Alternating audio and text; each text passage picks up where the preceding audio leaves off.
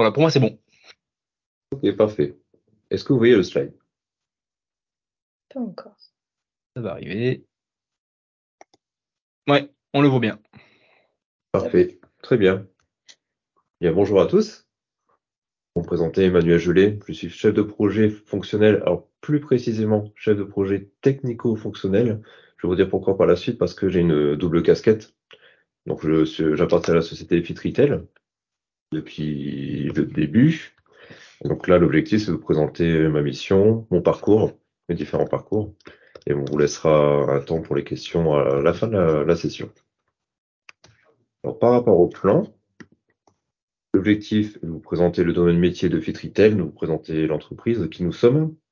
Ensuite, de vous présenter la formation initiale et mon parcours professionnel et comment j'ai pu déboucher mon rôle et mes fonctions dans, dans le métier de chef de projet technico-fonctionnel. Ensuite, on vous a listé les attitudes techniques et comportementales pour euh, le poste en question, et ainsi qu'une vision du métier quand j'étais étudiant par rapport à la vie professionnelle pour la comparaison, la vision que j'en avais avant et ce que j'en ai aujourd'hui. Ce qu'apporte le métier et puis bien sûr les perspectives d'évolution du métier par la suite que j'ai la chance d'avoir encore aujourd'hui. Dans un premier temps, pour présenter Fit Retail, nous sommes un cabinet de conseil en technologie pour le luxe, retail et la mode. Alors pour vous éclaircir là-dessus, nous ne sommes pas une ESN. Ce que nous faisons, c'est que nous pilotons des projets avec des éditeurs. Et le plus courant pour nous, chez, enfin chez nous pour un chef de projet, c'est d'avoir une multitude de petits projets. Je vais euh, en donner quelques exemples par la suite. Nous avons beaucoup de personnes qui interviennent dans l'ensemble de la chaîne, donc euh, qui réalisent le cadrage des spécifications, les spécifications développement, les tests, ainsi que l'accompagnement client et utilisateur. Et en termes de chef de projet fonctionnel, nous en avons de deux types. Soit des personnes qui viennent vraiment du métier, que si on peut lister les chefs de produits ou modélistes par exemple, et qui ont des expertises en pilotage du projet. Ou alors des personnes qui viennent du pilotage de projet, qui réalisent de l'AMOA, donc l'assistance à maîtrise d'ouvrage, ce qu'on appelle business consultant, ou qui ont acquis une expertise dans le pilotage de projet. Pour ce faire, alors pourquoi le chef de projet technico-fonctionnel? C'est qu'on a dans un premier temps le chef de projet proprement dit qui organise et conduit le projet dans son intégralité, qui assume la responsabilité. Un profil junior chef de projet, lui, ne prendra jamais euh, tout un projet, prendra une partie d'un projet, ou un projet de taille limitée avec une équipe réduite, avant d'avoir la casquette de projet et d'accompagner l'équipe de développement et les, équipes fonctionnelles. Nous avons un autre poste, une autre fiche de poste chez nous qui concerne le business process analyst, qui a la mission d'interface entre les équipes métiers et la maîtrise d'œuvre, qui est chargé de la réalisation technique du projet. Donc là, on est plus en amont du projet, il aide le client à définir ses besoins, à rédiger ses spécifications fonctionnelles et rédige le cahier des charges. Donc pour nous, le chef de projet technico-fonctionnel, est plutôt un mélange entre le chef de projet et le business process analyst, donc les deux personnes que nous avons citées.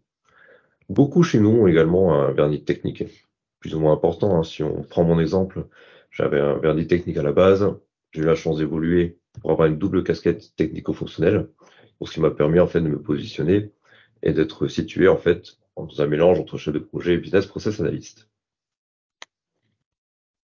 Pour ce faire, chez Fitritel, on, on trouve différents profils.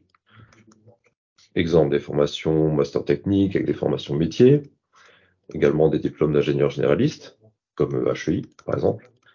Et particulièrement chez Fitritel, nous avons des diplômés d'ingénieurs, des ingénieurs de l'ENSITE. C'est l'école nationale des arts et de l'industrie textile, qui est située à Roubaix donc euh, qui ont des profils déjà, qui ont connaissance du métier. Mais ce qu'on peut voir, c'est que par rapport aux deux premiers diplômes que j'ai pu citer au début, c'est des personnes qui n'ont pas forcément connaissance du métier, du coup, prennent connaissance euh, en arrivant chez Retail et s'adaptent au milieu.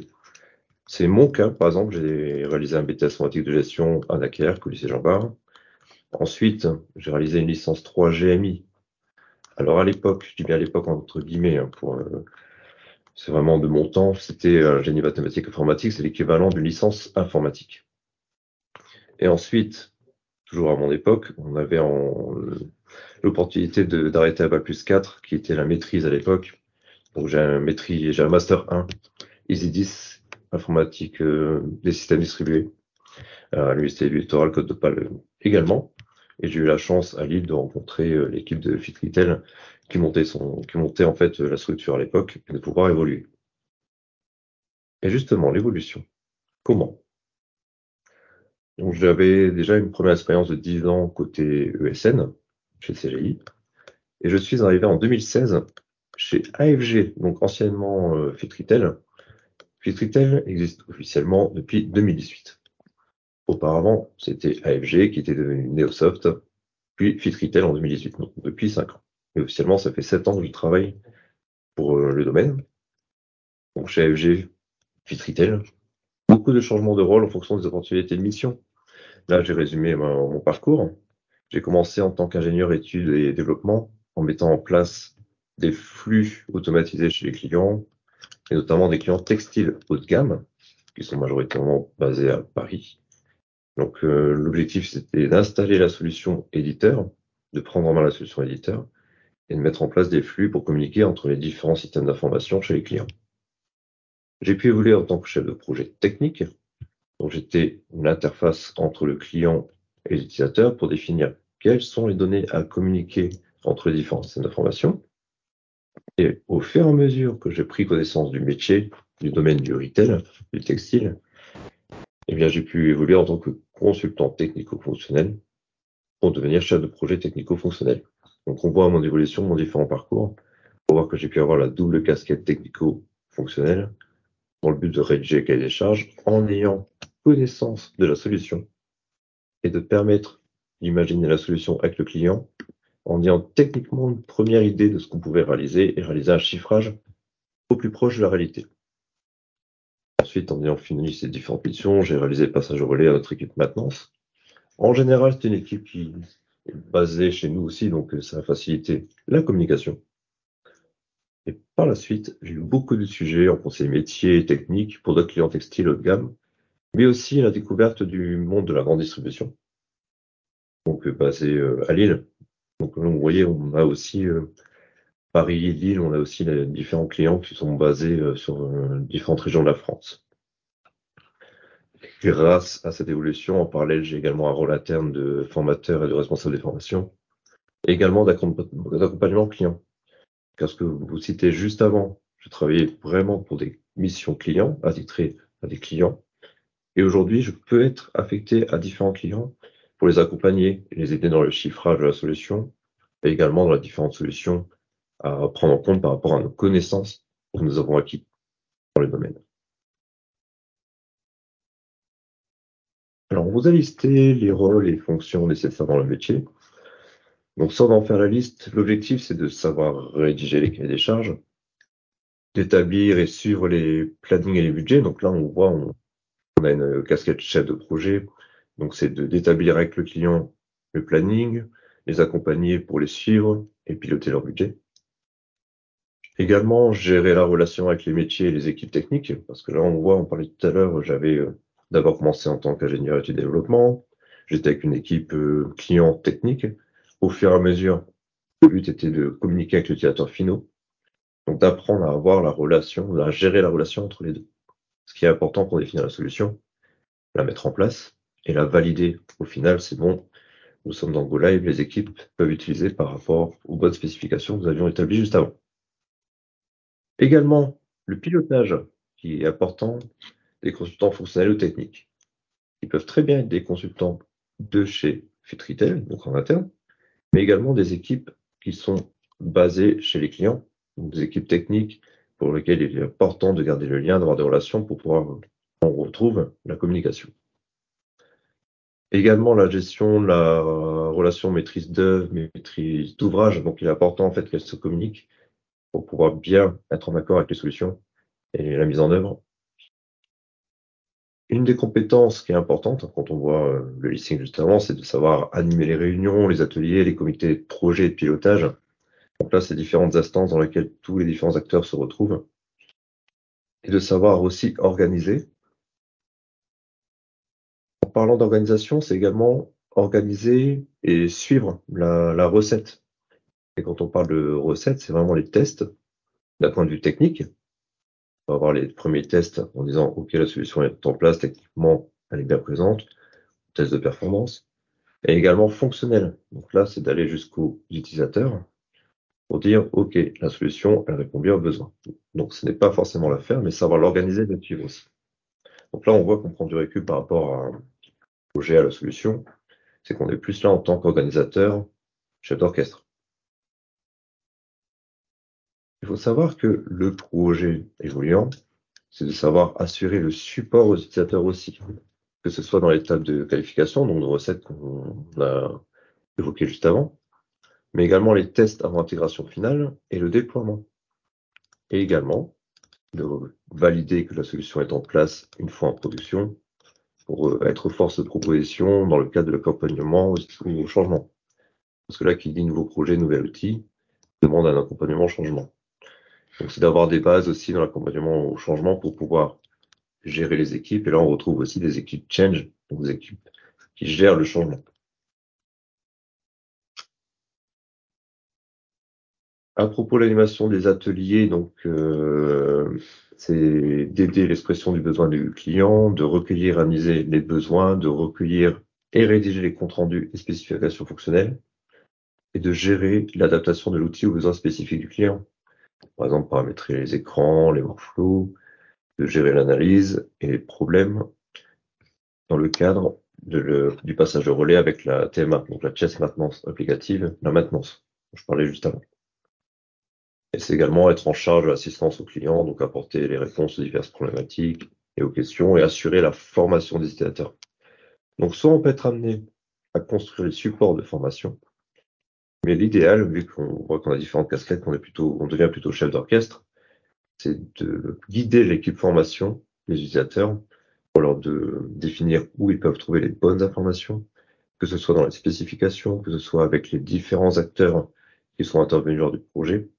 Donc, selon l'ampleur du projet, selon la taille du client, c'est important plutôt de faire de la coordination et de bien les, de bien indiquer où trouver les bonnes informations. Et du coup, au final, en fait, c'est d'être un bon appui dans la conduite du changement. C'est-à-dire que qui dit changement on peut entendre résistance. Donc, c'est d'identifier les différents freins au changement, d'apporter des solutions et d'assurer surtout l'application des équipes en collaboration avec les profils confirmés. Donc, c'est de rendre cette communication harmonieuse. Là, ce qu'on vous a mis en évidence, ce sont les attitudes plutôt techniques et comportementales pour le poste.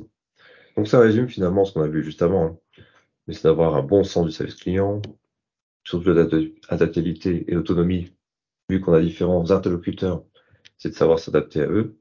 Mais également, on a affaire à des technologies et surtout d'autres systèmes d'information où on a pour la main mais avec lesquels on peut avoir des interférences.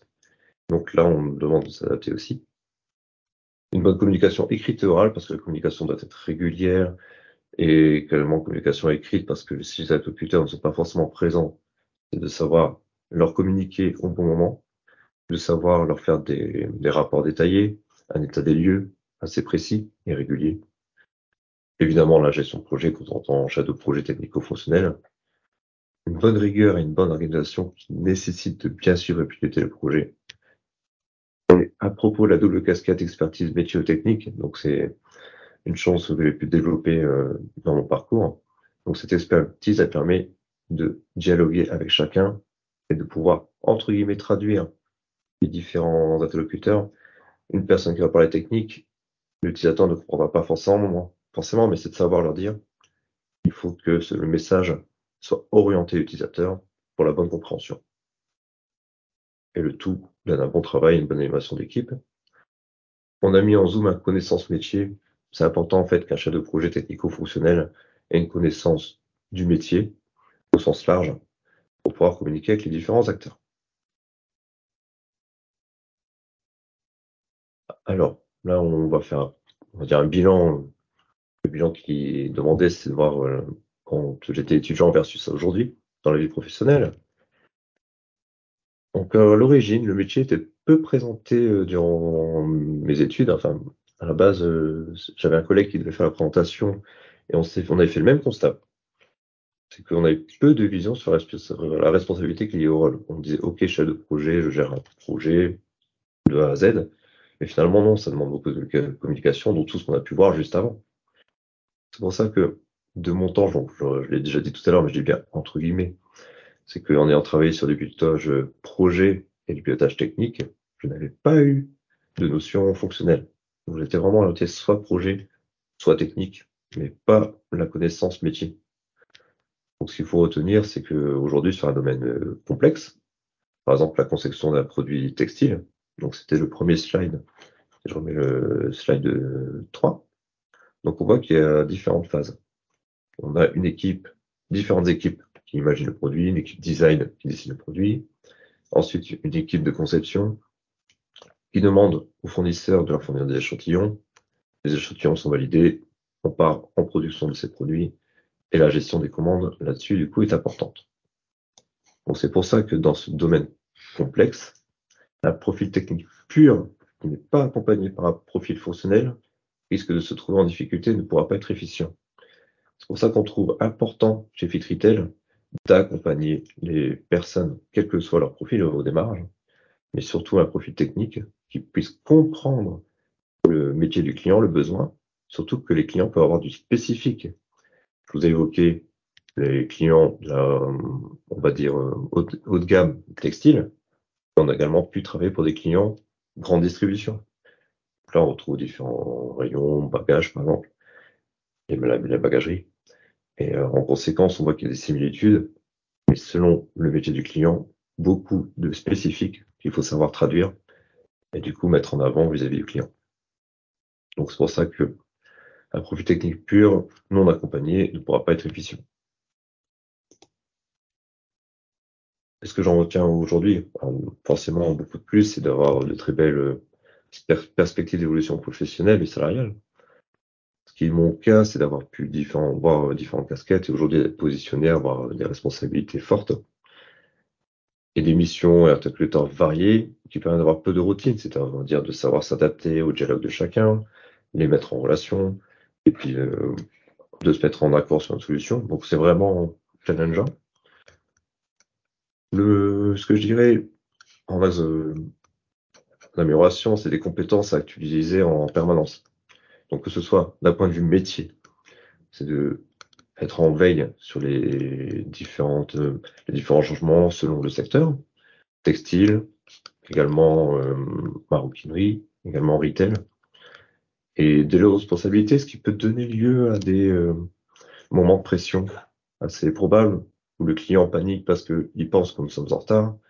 Si c'est le cas, dans ce cas-là, c'est bien de s'organiser, de bien les mettre en accord. Donc ça a donné des ateliers prévus, des comités de pilotage ou des comités de projet qui étaient assez euh, désordonnés dans le sens où la communication n'était pas claire. Dans ce cas-là, il faut savoir euh, faire redescendre la pression et se dire, OK, on a un axe à tenir, voyons ensemble comment le tenir.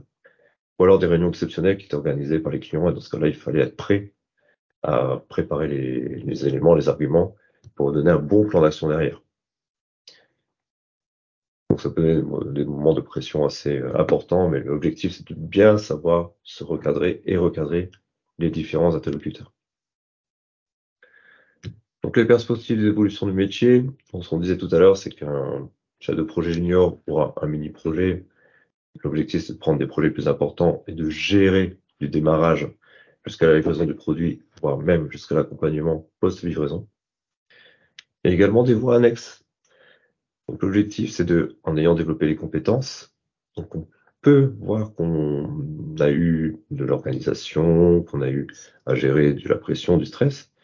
Donc ça peut donner lieu en interne à euh, des fonctions de management, donc management d'équipe, de développeurs, voire de personnes fonctionnelles nous avons la chance de pouvoir gérer en fait des doubles casquettes.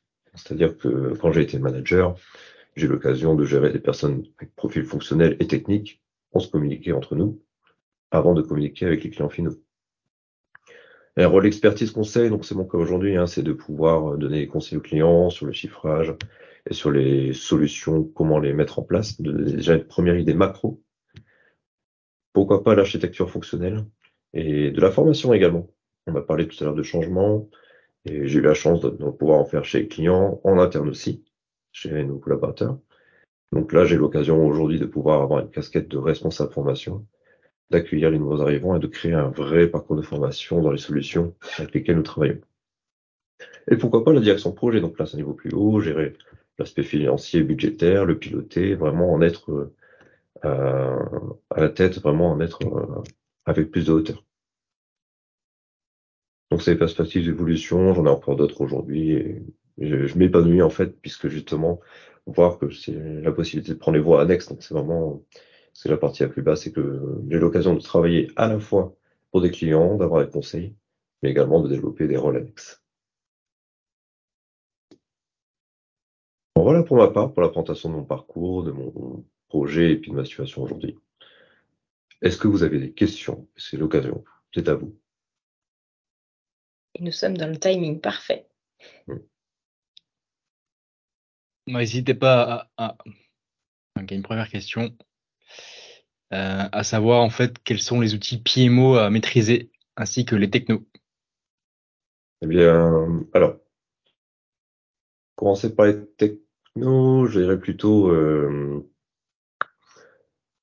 on va commencer cette partie-là avant d'évoquer les, outils PMO. Hein. C'est de pouvoir gérer euh, en soi, avoir des bonnes bases de programmation, puisqu'on demande justement une double compétence technique et fonctionnelle. Donc on demande surtout des bases de, programmation pour commencer. Donc euh, sachant que concrètement, ce que utilisons, c'est le JavaScript, le XML, le CSS pour euh, la partie web. Donc avoir des bases de programmation, également SQL, donc en base de données, puisqu'on voit que, enfin, ce que j'ai évoqué tout à l'heure, c'est de communiquer les différents flux. Ensuite, en termes d'outils PMO, ça dépend des clients. Il y a des clients qui utilisent des tableaux de bord euh, complexes. La majorité du temps, on n'a pas d'outil PMO proprement dit. On, utilise Jira la plupart du temps. Vraiment un outil euh, de, gestion de ticketing qui permet de réaliser des rapports, de gérer des priorités. Mais euh, j'ai pas vu d'outil de PMO plus important pour, euh, pour vous dire. Il en existe d'autres hein, qui ont vraiment des outils de gestion de projet pour, pour avoir un, un, outil collaboratif. Mais pour ça, en général, on a plus vu des solutions type Jira. Très bien, merci pour la Ça réponse. répond à, à votre question? Moi, je suppose que oui. D'accord. Après, il y a une autre question, c'est euh, donc en tant que débutant, quels sont les bons réflexes à avoir pour se former sur le tas au métier de chef de projet fonctionnel? Très bonne question en effet, parce que euh, c'est des conseils qu'on donne déjà aux candidats avant de pouvoir les voir en cursus de recrutement. C'est déjà de se renseigner sur le domaine du luxe, du retail, du prêt-à-porter, la maroquinerie, en fait les domaines pour lesquels euh, nous travaillons, d'avoir déjà un premier aperçu métier pour pouvoir communiquer avec les clients. Et justement, c'est d'aller chercher les bons interlocuteurs. Parce que l'objectif, lors d'un nouvel arrivant, c'est qu'on met à disposition une personne qui a soit une casquette fonctionnelle, soit une casquette technico-fonctionnelle, donc il y a déjà un vernis fonctionnel. Donc, c'est d'avoir l'opportunité, la chance d'avoir quelqu'un à sa disposition pour l'accompagner au démarrage de ses projets. Et ensuite, de se dire, bon, bah, ok, j'ai un interlocuteur, je me renseigne auprès de cette personne. Et par la suite, c'est d'aller soi-même savoir s'orienter vers les bons interlocuteurs en dehors de ce contact, que ce soit en interne dans l'entreprise. Donc, on voit chez Fitritel, hein, quand on a un chef de projet qui accompagne un nouvel arrivant, naturellement, le nouvel arrivant va aller voir d'autres personnes pour avoir les informations, soit techniques, soit plus fonctionnelles, et ensuite d'aller creuser chez clients avec qui ils sont de plus en plus en contact. Donc c'est vraiment la curiosité, la communication, c'est vraiment ne pas avoir peur d'aller se renseigner auprès des bonnes personnes. Dans un premier temps, en fait, c'est vraiment d'identifier les acteurs. Le bon réflexe, c'est d'identifier quels sont les bons acteurs, de les noter, pas hésiter à demander l'organigramme également pour pouvoir aller se renseigner. Qui permet ensuite d'évoluer et de dire, ok, j'ai les bonnes personnes et je peux poser les bonnes questions et poser les, bons, les bonnes réunions, les bons comités aux bonnes personnes. Et je me permets, pardon, de rebondir. Euh, et je me suis pas présentée. Je suis Manon, je suis RH de, de l'entreprise Fit Retail. Euh, et c'est vrai que pour le coup, suivant dans les entreprises que vous pourrez intégrer, parfois il y a déjà des formations aussi qui peuvent vous apporter du contenu fonctionnel. En tout cas, c'est le cas chez nous. C'est-à-dire que la plupart des, des, gens qui nous rejoignent ne connaissent pas forcément le milieu du textile, du retail et autres, ou n'ont pas forcément voilà d'appétence particulière. Et du coup, nous, on a construit ensemble des formations en interne qu'on peut vous dispenser, voilà, de tout un vernis, dirais, fonctionnel avec le vocabulaire bien spécifique au monde du prêt-à-porter, de la mode et du retail. Enfin voilà, ça peut être aussi un support de la part des entreprises que vous rejoignez qui, voilà, qui vont venir un peu faire une sorte de, de boost, en tout cas vous donner les clés pour pouvoir ensuite aller chercher, bah, comme l'a très bien dit euh, euh, Manu, euh, toutes, les, voilà, toutes les informations auprès des acteurs, etc. Je vois que c'est en lien avec la question de M. Diallo qui vient d'arriver, les perspectives d'évolution sont-ils soumis à des formations en interne? Alors, en effet, on a un processus euh, de suivi de carrière, entretien annuel et entretien professionnel, qui se déroule tous les ans à intervalles de six mois, pour lesquels on fait le bilan avec euh, nos différents collaborateurs. Du coup, le collaborateur entretien remonte, pas forcément qu'en entretien, ça peut être au fil de l'eau aussi euh, sur l'année écoulée. Hein. On monte les éléments sur lesquels il est plus à l'aise, et ça permet d'identifier les formations qui pourraient répondre à son besoin. Alors, pas soumis dans le sens, euh, on n'oblige pas à suivre une formation parce qu'il a demandé à être chef de projet fonctionnel, par exemple, technico-fonctionnel. Mais par rapport à son parcours et ses souhaits d'évolution, oui, nous pouvons lui proposer des formations, ce qui lui permet justement de sortir du cadre. On a des solutions, des formations internes, mais également inter-entreprises, où on découvre le même métier, mais dans deux entreprises, pour pouvoir se dire, OK, c'est bon, c'est bien la voie que je souhaite suivre de continuer dans ce sens-là. Donc on a un parcours de formation interne à l'arrivée, mais en soi, l'objectif par la suite, c'est de choisir les bonnes formations pour euh, justement les différents le positionnement qu'on prend naturellement. Très clair. Merci. pour C'est très très bien. Euh, Est-ce qu'il y a d'autres d'autres questions? Euh... Sinon, bah, attendant, je peux éventuellement également rebondir. Euh, c'est vrai que on parlait, voilà, sont-ils soumis? Donc non, ce n'est pas obligatoire de suivre des formations pour évoluer en interne, euh, mais du coup, on propose en effet, parce que parfois on dit, bah, j'ai plutôt envie d'évoluer peut-être sur. Alors, on parle souvent de management, mais il y a vraiment pas que ça en termes d'évolution. Il y a plein d'autres choses. Euh, on parlait, voilà, de prendre plus de des, projets des plus importants, devenir chef de projet, de partir sur la partie fonctionnelle quand on est technique. Enfin bref, il y a plein d'autres choses à, faire en évolution. Et du coup, en interne aussi, on propose les fameux vie ma vie, mmh. euh, où on passe en effet bah, un certain temps avec une personne qui fait déjà le métier qu'on aimerait faire pour se rendre compte de est-ce que c'est vraiment le métier que j'ai envie, euh, est-ce que c'est vraiment ce à quoi je pensais ou pas du tout. Et du coup, ça permet aussi euh, d'apprendre. Et c'est une sorte de, pas de formation, mais voilà, de monter en compétence quand même.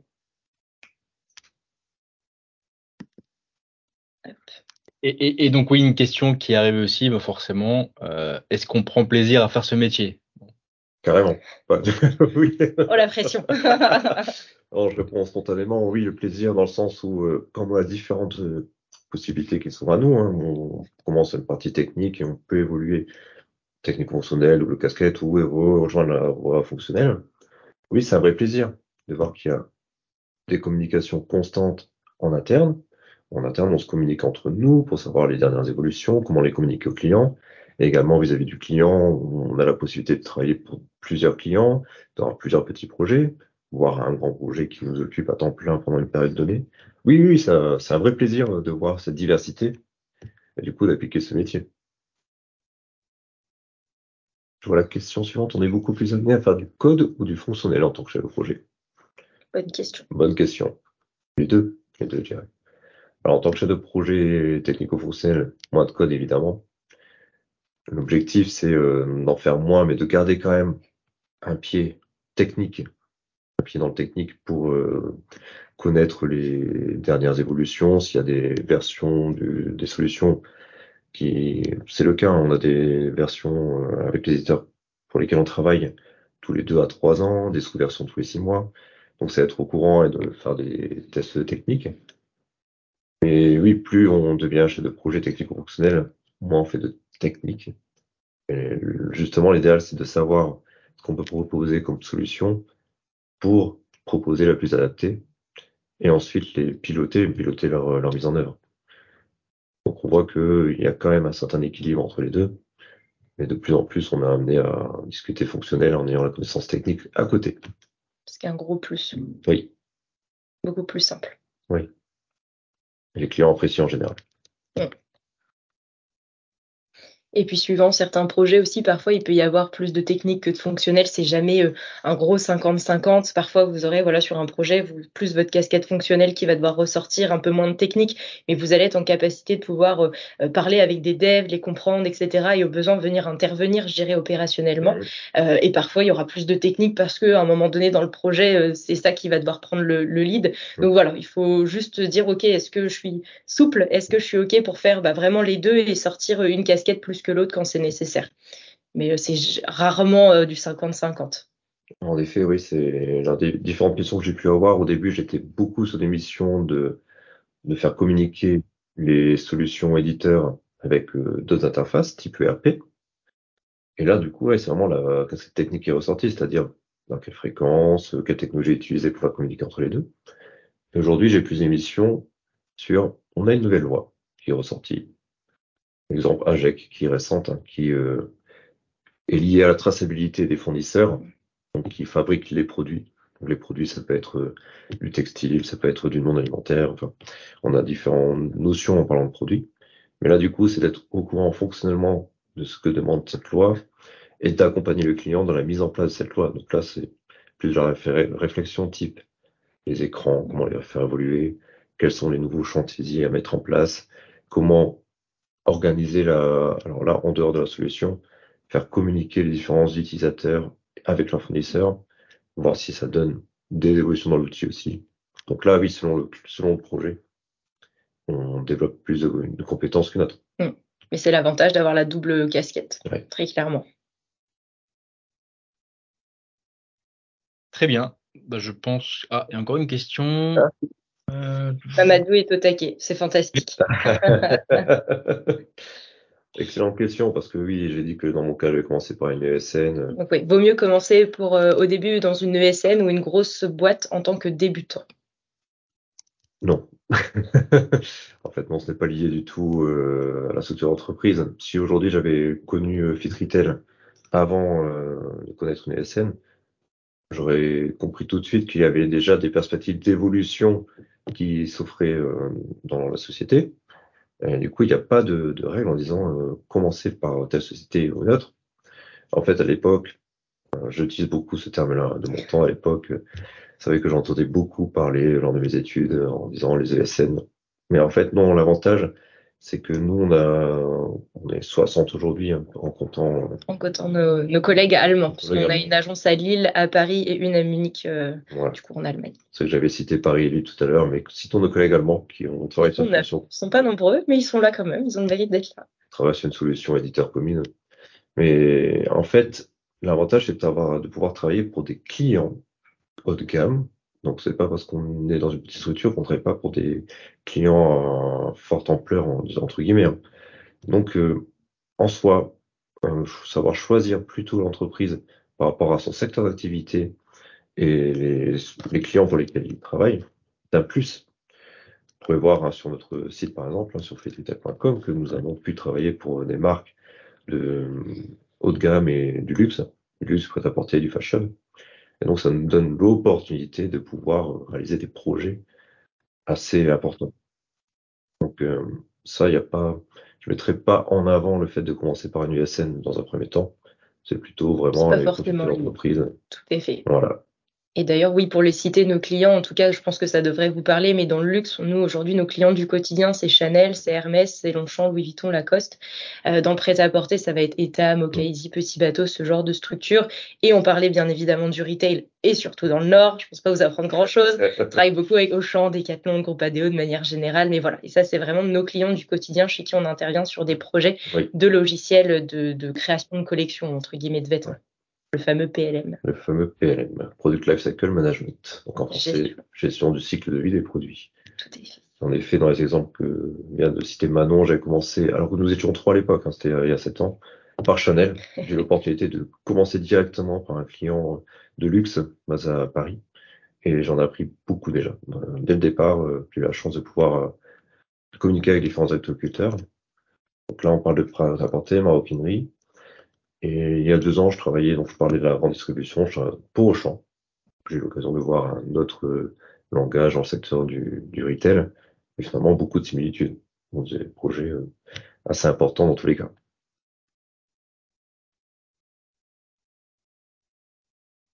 Très bien. tout le monde a faim là. Bah, merci beaucoup, c'est très très clair. Merci à vous, merci à tous pour vos questions. Et en effet, merci d'avoir répondu présent malgré le contexte, malgré l'organisation. Vous êtes quand même 30, c'est très très bien. C'est mmh. très chouette. Et au besoin, n'hésitez pas, en tout cas, euh, euh, Manu, donc Emmanuel, euh, se tient disponible sur LinkedIn ou autre si vous aviez des questions un peu plus techniques ou que sais-je, vous n'hésitez surtout pas. et puis de toute façon, sur la, la page LinkedIn de l'entreprise Fit Retail, vous avez aussi tous les collaborateurs qui sont rattachés. Et en fonction des différentes casquettes qu'ils peuvent avoir, que ce soit tech, que ce soit fonctionnel, que ce soit chef de projet, etc., n'hésitez vraiment pas à les contacter. Pour le coup, ils sont hyper ouverts et euh, voilà, peu importe la question, euh, voilà, ils seront en tout cas ravis de pouvoir euh, y répondre. Voilà. Merci beaucoup. Merci, Parfait, bah, merci, beaucoup. Et puis, bonne, journée. bonne journée à tous et, merci Anthony pour, pour la, la, trame en tout cas. Avec plaisir. Bon appétit. Merci, bonne journée. Au revoir. Au revoir.